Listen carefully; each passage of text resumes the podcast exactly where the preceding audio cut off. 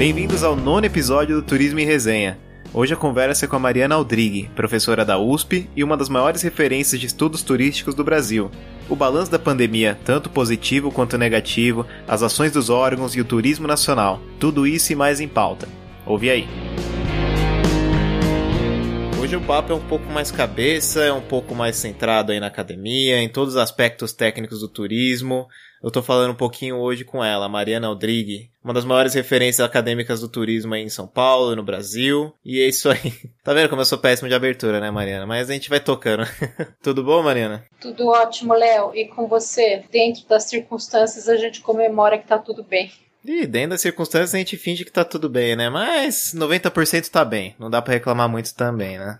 E a gente começando a falar, lógico, não adianta a gente começar a falar de turismo hoje sem a gente começar a falar do, do, do, elefante na sala, que é a pandemia, que são esses sete primeiros meses aí, pelo menos, que foi 100% enclausurado, e hoje a gente ainda sentindo o maior peso da, dos aeroportos, que nem todos reabriram, fronteiras ainda fechadas, principalmente Estados Unidos. Como que tá sendo aí esse primeiro período, aliás, todo esse ano de 2020 para o turismo e focado também na academia? Como que está sendo feito essa, essa pesquisa, esse fenômeno aí que está rolando? Todas as vezes que a gente conversa sobre esse tema, a maioria das pessoas vai dizer que o turismo ficou entre os setores mais atingidos pela pandemia. Eu acho que não dá para fazer uma competição de desgraça, mas de fato foi um dos setores que foi primeiro atingido, porque, pela análise dos epidemiologistas, tinha que se evitar aglomeração, e na estruturação do combate à pandemia e da disseminação do vírus, a gente fica lá no final, na retomada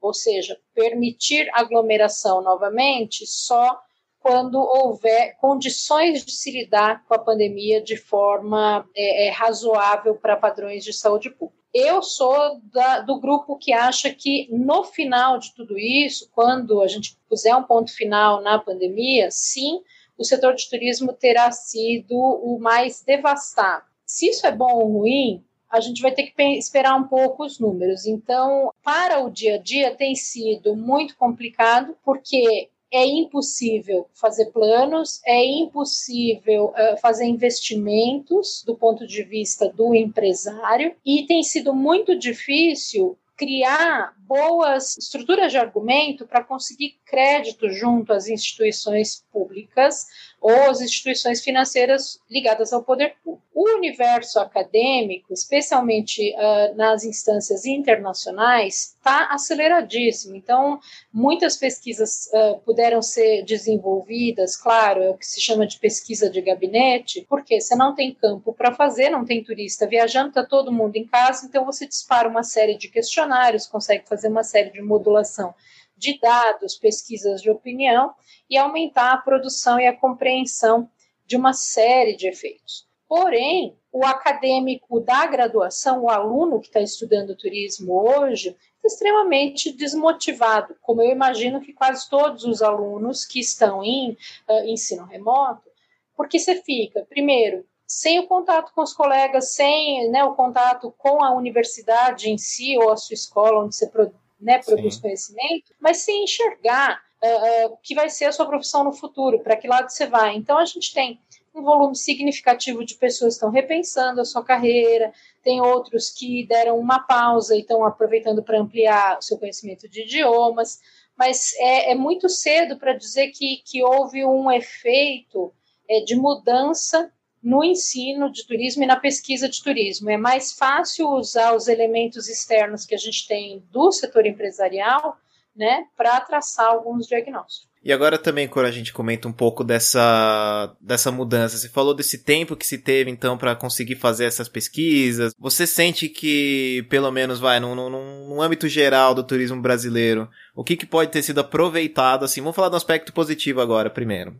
O que, que a gente consegue ter aproveitado desse período estagnado? O que, que rolou em 2020 que pelo menos a gente consiga fazer aí uma pontuação asterisco que foi um ponto positivo? Eu destacaria acho que três coisas. Uh, a mais interessante para mim, ou seja, para o tipo de trabalho que eu desenvolvo, é como a gente tendeu a zero entre os meses de março e abril, ou seja, da, da segunda quinzena de março à primeira quinzena de abril, ficou muito mais fácil perceber o papel do turismo na economia brasileira. E com isso, um monte de verdades absolutas do passado caem por terra e a gente vai ter elementos, então, para reconstruir estas verdades.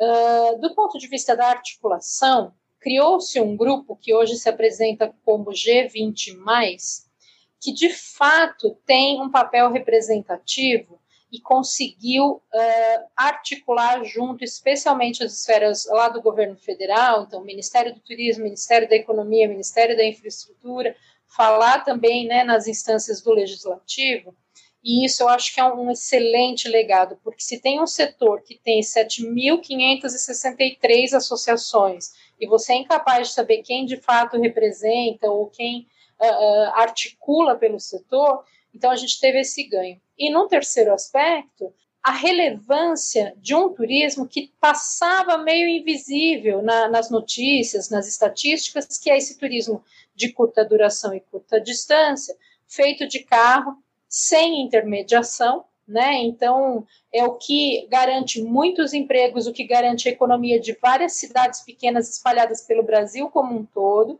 e que agora a gente não só é obrigado a olhar porque não podemos fazer outros tipos de viagem, mas que estão sendo alvo de muita profissionalização. Então, melhor comunicação, melhor treinamento da sua equipe, um reposicionamento até de mídias sociais que dá uma atenção diferenciada, diversifica clientes.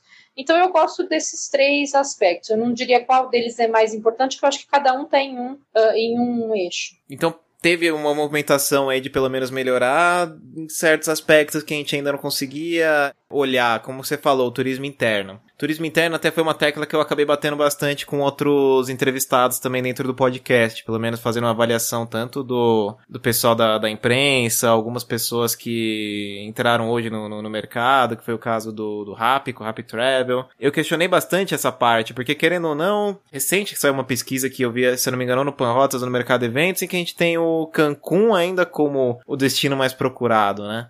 Apesar dessa movimentação toda que a gente teve de tentar se fortificar um turismo nacional, a gente ainda tem um índice alto de pessoas que buscam o destino fora do país. Isso é muito resultado de uma promoção que ainda tá pecando bastante, que vem melhorando.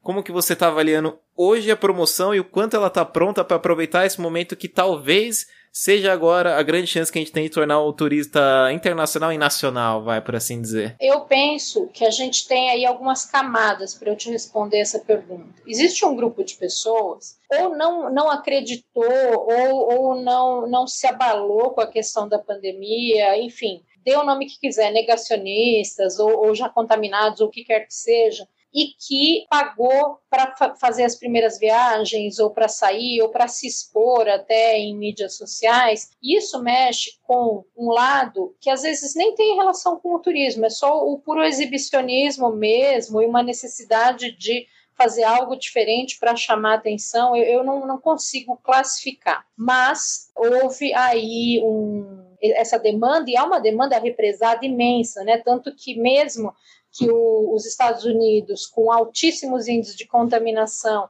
é, se eles resolverem abrir as fronteiras, a gente vai ter um desejo alucinado de brasileiros querendo ir, provavelmente se arriscando. Então, eu, eu não tenho repertório suficiente para analisar isso em termos científicos. Mas eu noto que, com o efeito de fronteiras fechadas, um potencial da população brasileira que usualmente viajava para fora gastando em dólar, em euro ou em libra, e, e, e, raras vezes fez viagens de lazer pelo Brasil, eles voltam sua atenção para produtos de luxo, produtos mais refinados aqui para dentro, vão ocupando esses espaços e o cliente que consumia esse produto tem que descer um degrau e aí a gente vai abaixando, né? Assim, cada turminha desce um degrau e isso espalha um turismo, talvez com potencial de consumo um pouco mais elevado, por esses tempos aqui interno. Parte boa, circula dinheiro na economia, ativa o setor e a gente comemora, ainda que os números sejam pequenos e insatisfatórios. Parte ruim, fica mais evidenciado o quanto é, se paga caro por coisas aqui no Brasil em comparação com serviços de turismo de fora né? Seja, você deu o exemplo de, de Cancún, mas a gente pensa muito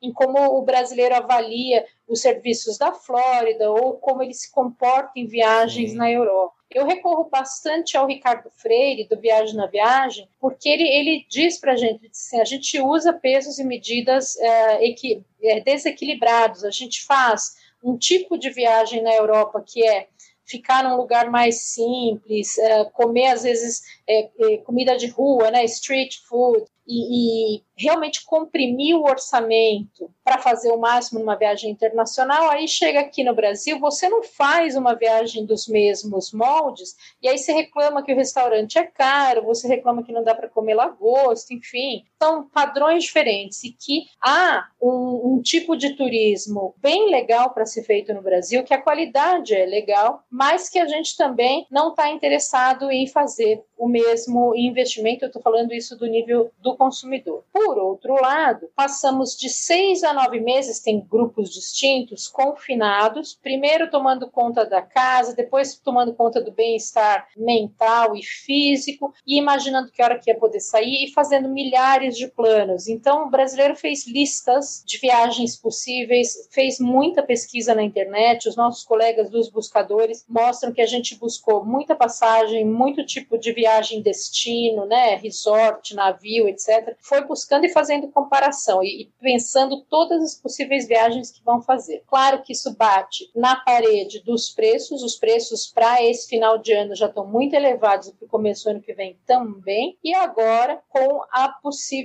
o possível retorno às restrições em diferentes cidades do país, está aumentando de novo a contaminação por Covid. Eu sei que eu dei uma volta grande, mas para dizer, existe um espaço muito grande para promoção, porque o país é muito grande e a gente poderia pensar num universo de quase 100 milhões de pessoas com potencial para realizar a viagem doméstica de curta duração e curta permanência. Se eu quiser restringir bem e falar, deixa eu focar só em 10% desse mercado. Ainda assim, são 10 milhões de pessoas com renda disponível e poupança feita nesse período para gastar em eventuais uh, diferentes viagens ao longo dos próximos dois anos, para além do investimento que essas pessoas fizeram em reforma da casa, em, em cuidados pessoais, etc.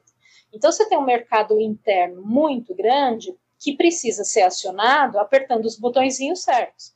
Então, não é uma campanha só do Ministério do Turismo que vai resolver esse problema. Exato, não é ativação de Instagram de uma vez só, são planos de comunicação de médio e longo prazo, que tem que ser feito com, né, com auxílios de, de bons profissionais. Eu, eu, necessariamente os produtos mais procurados são aqueles que já investiu em comunicação pelos últimos 5, 10 anos. E aí agora a gente precisa é, ajudar a levar essa mensagem e a reposicionar esses produtos para os consumidores corretos, né? A gente vê mesmo pelo próprio é, trabalho, tanto de marketing, divulgação das praias do Nordeste, que fora Cancún ficaram em segundo lugar até, inclusive, nesse índice, né? E eu fico pensando muito sobre a nossa própria região. Aqui a gente falando especificamente de São Paulo, vai. Se eu não me engano, você vai poder me dizer até melhor. São 140 estâncias turísticas, não, é? não são, se eu não me engano? Eu acho que é mais ou menos isso e mais uns 70 municípios de interesse turístico. Isso, né? se não for o inverso, 70 instâncias ou 140 municípios de, de interesse, né? Isso. Quando a gente fala nesses municípios, muitas vezes é, é,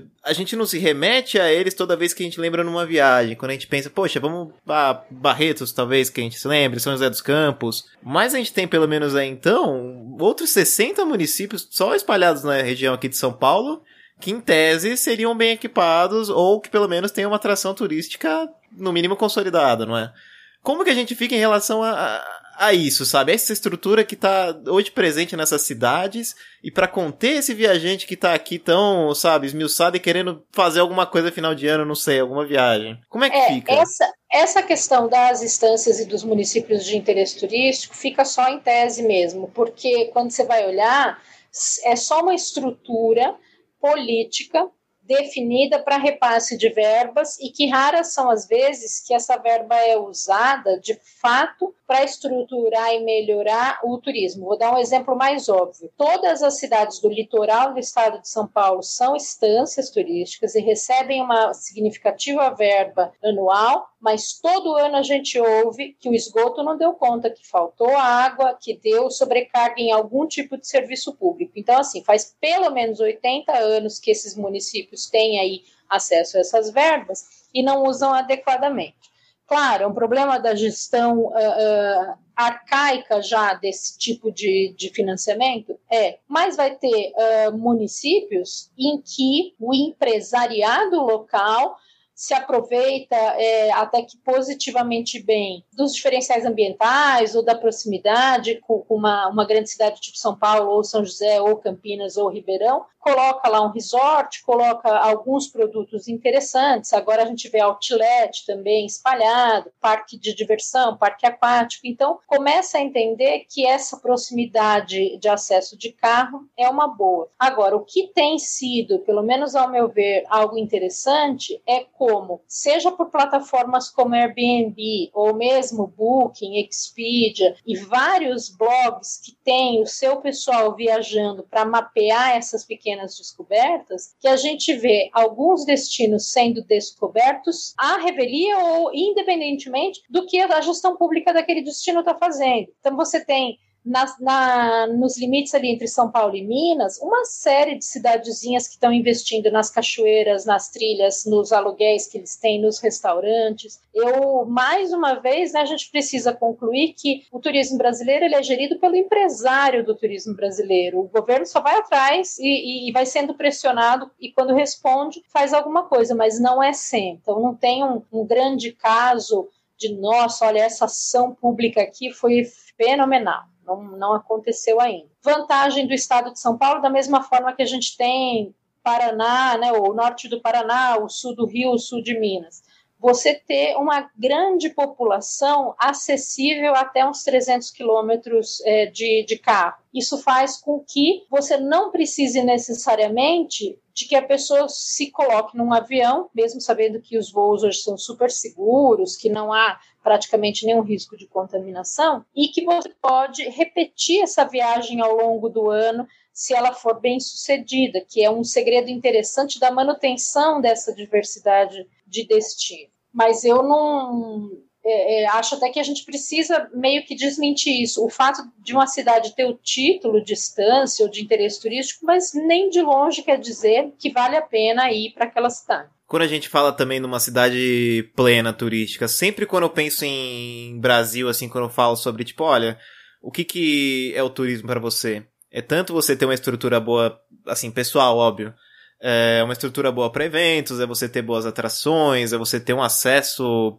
relativamente fácil, seja por via terrestre, seja aérea. Então, o, o, primeiro que me vem à cabeça, um lugar que eu já visitei algumas vezes, foi Gramado. Assim, que eu tenho como exemplo, sabe, lógico, a gente, se, a gente tem a noção de que a gestão de Gramado há muito tempo já vinha se estruturando e se formando esse, esse point turístico do Brasil. Isso já é de décadas, né? Mas eles fornecem todas essas facilidades, não é à toa que a gente tem um Festures que rola aí anualmente com eles aí. Enfim, mas quando a gente fala de outras cidades que carregam esse título, pelo menos deveriam ser turísticas, qual que você sente que é a principal deficiência? É normalmente a hoteleira? É normalmente a, as atrações em si? Ou são outros aspectos que ainda faltam? São estruturais, propriamente dito? Aí, vou ter que responder sempre em cima do muro, né? Porque as principais cidades turísticas do mundo elas não têm esse, esse estereótipo de turismo. Então, quem mais recebe turismo no mundo é Paris, depois Londres, Hong Kong, Nova York, que são os grandes centros de decisão mundial, centros de centros financeiros, né? E, e, e, é onde se reúne o que a gente chama de capital criativo do, do mundo. As primeiras ideias, as ideias inovadoras, normalmente passam por uma dessas cidades. Aqui no Brasil, é, de novo, por conta da pandemia, deu para ver essa conta perfeitamente. A cidade que mais perdeu com a perda de empregos na pandemia foi São Paulo, que nem de longe passa a imagem de ser a principal cidade turística do país. Né? Esse, esse posto fica ou com o Rio ou com Foz do Iguaçu. Mas acho que o, a característica de uma cidade em que o turista realmente se sente pleno é aquela onde não tem intercorrência. Então, assim, ele chega, por onde ele chegar, estrada, rodoviária, aeroporto, ele vai rapidamente entender como ele chega no destino que ele vai dormir, ele vai saber facilmente comprar os bilhetes dos lugares que ele quer ir, ele consegue escolher as, as opções de refeição, ele não se sente nem confuso, perdido e nem enganado porque está faltando informação. Gramado é um excelente exemplo porque pequena, como a maioria dos municípios do país, e esse, é, é, investiu numa vocação, mas investiu seriamente. E aí foi lá e fez tudo com o que havia de melhor, com os melhores profissionais. Tem ali do lado uma universidade que fornece talentos para, de fato, otimizar isso. Foz do Iguaçu é um outro exemplo pela questão dos atrativos naturais e porque recebeu um aporte que todo mundo devia buscar, que é de uma imensa parceria público-privada. Então, os grandes investimentos de Foz não vêm necessariamente do governo, uma ajuda, mas um, um, uma empresa como a Itaipu Nacional comissiona equipes diferentes para deixar o destino uh, com altos índices de qualidade, os índices de qualidade de vida em Foz são bons. Aí a gente pode pensar em Maceió, por exemplo, que está no Nordeste, mas que tem ranqueado com as melhores experiências de praia recente, né? Pelo menos final de 2019, começo de 2020, com praias limpas, excelentes avaliações de gastronomia, acesso, infraestrutura. Então aí você começa a perceber que assim não dá para ter um único padrão para o Brasil, mas dá para ter critérios similares de, de lógica de investimento, ou seja, não, a gente vai cair naquele lema ultra tradicional que é investe na cidade, investe para quem mora, porque se quem mora gosta, quem visita vai gostar também. Se quem mora reconhece o valor e, e aproveita as vantagens, quem visita vai gostar também. É o efeito Carnaval de São Paulo. Né? O Carnaval de São Paulo Sim. foi crescendo porque ele atendeu bem ao, ao fulião que começou a comparar e achar que não valia a pena sair da cidade se a festa que ele teria aqui era uma festa que agradava, que, que permitia muita diversão. Pô, eu acho que agora você levantou uma bola legal. A gente ainda não entrou no, no, no caso do, do, do, receptivo de turismo do turista de fora. Agora, sem, sem óbvio, nenhuma das restrições aí que a gente tinha por pandemia. Mesmo assim, a gente tinha um crescimento do turismo internacional, mas que não é a passos largos, ou pelo menos a gente ainda não via aquela coisa bem gritante, pelo menos, assim, apesar de entrar governo, sair governo, um plano aqui, outro cá lá, a gente não tinha ainda nenhum grande fluxo, pelo menos, que puxou bastante. Acho que os picos foram óbvios nos grandes eventos esportivos, 2014, que a gente teve Copa do Mundo, 2016, Olimpíadas, mas raras exceções que a gente consegue reter esse viajante, né, nos anos posteriores. O que que acontece propriamente, assim, é um trabalho que a Embratur tá pecando ainda bastante? Como que a gente ainda não consegue manter o turista aqui dentro, esse cara de fora? Eu acho que nesse aspecto é porque é um trabalho feito sem continuidade e sem um plano decente. Porque se você pensar só com os números, a gente praticamente não saiu da cifra de 6 milhões uh, de turistas. Exato. Se eu tenho 6 milhões em, sei lá, 2014, 6 milhões em 15, 6 milhões em 16, 6 milhões em 17, implica que para cada ano está ficando muito mais caro trazer o mesmo turista, porque o orçamento que você gastou para trazer o primeiro precisaria implicar na fidelização desse turista e na transformação dele em um potencial embaixador, ou seja, ele sai daqui, pode até ser que ele não volte, mas que ele faça uma boa propaganda, que é o tipo de abordagem que a Nova Zelândia faz, e os números da Nova Zelândia nunca baixaram. Agora, a gente tem parte desse fluxo de 6 milhões de turistas de negócios, ou seja, eles vêm porque eles são obrigados, não é porque eles querem. É, e a outra parte é de turistas que fazem uma escolha muito refletida. Então, eles já são mais velhos, eles estão lá, no, já cumpriram a, a bucket list, né, a lista de desejos, e o Brasil ficava lá no fim, então eles estão complementando isso. Mas nós somos caros, distantes e mal divulgados. Junte-se a isso, esquece a pandemia temporariamente. Uma imagem internacional corroída, então pega lá desde o assassinato da Marielle, mas as declarações homofóbicas do presidente, uh, uh, tudo que foi feito no primeiro ano de mandato do presidente, e agora, quando se decreta a pandemia, aí vem incêndios no Pantanal, é uma má gestão uh, generalizada, e isso passa por tudo na formação da imagem. Então, um turista que precisa se informar para escolher o turismo internacional, ele vai passar por essas avaliações negativas, de modo que o trabalho da promoção internacional ele está no mínimo triplicado em função dessa gestão atual, mas ele já não era um trabalho fácil. Ele dependia muito de um, um reposicionar o país, de um melhorar essa comunicação, escolher melhor os públicos-alvo, parar de fazer campanhas pontuais e deixar algo mais consistente, como os, os destinos tradicionais fazem. Pensar, por exemplo, no, em um ou dois exemplos que a gente pode se inspirar, que é a campanha do Peru, que ela praticamente não muda ao longo dos últimos oito anos, ela tem pequenas alterações, mas é uma grande campanha nacional, e a campanha da Colômbia. Então, assim, não dá. É, esse slogan, Visit and Love Us, é, é, ele é desprezível, para dizer o mínimo. Então, tem, tem muita coisa que uh, a gente até estava indo bem e voltou para trás, e tem coisas que a gente realmente nunca tinha acertado e que agora tem espaço para, quem sabe, começar de novo. Mas eu diria que, assim, não dá para colocar nenhuma moedinha de aposta no turismo internacional para a recuperação da economia do turismo brasileiro. Não é por aí. A gente está falando aqui bastante de órgão, da promoção do próprio governo, o Estado, o, a esfera federal. Mas agora, qual que é o papel das operadoras em todo esse esquema das coisas?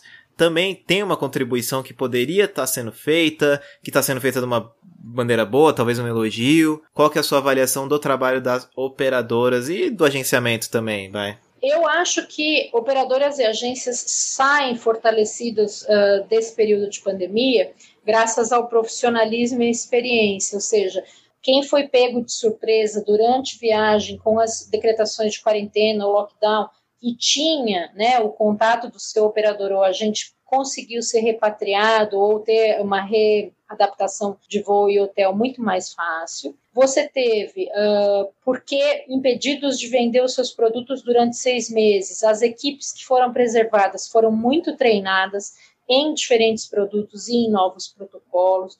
Então, bons agentes de viagem hoje dominam muito profundamente determinados produtos e eu acompanhei o trabalho de algumas operadoras que desbravaram o Brasil compondo novas uh, opções de pacote, agora combinando reserva de hotel com locação de carro, pensando outro tipo de roteirização, criando novas abordagens para venda online. Então, eu sou da opinião que, assim, se tem um profissional qualificado para fazer, tira a minha dor de cabeça de ficar gastando tempo e pesquisa e dúvida e dedo no celular. Eu valorizo muito o serviço de agentes e operadores, eu acho que são profissionais que a gente muitas vezes não dá o devido valor porque não, não consegue valorar o nosso próprio tempo. Então, às vezes, a gente acha que tudo bem ficar todo final de tarde desviando ali eh, das imagens no Instagram ou, ou em outra rede social para se fazer a lista de sonhos.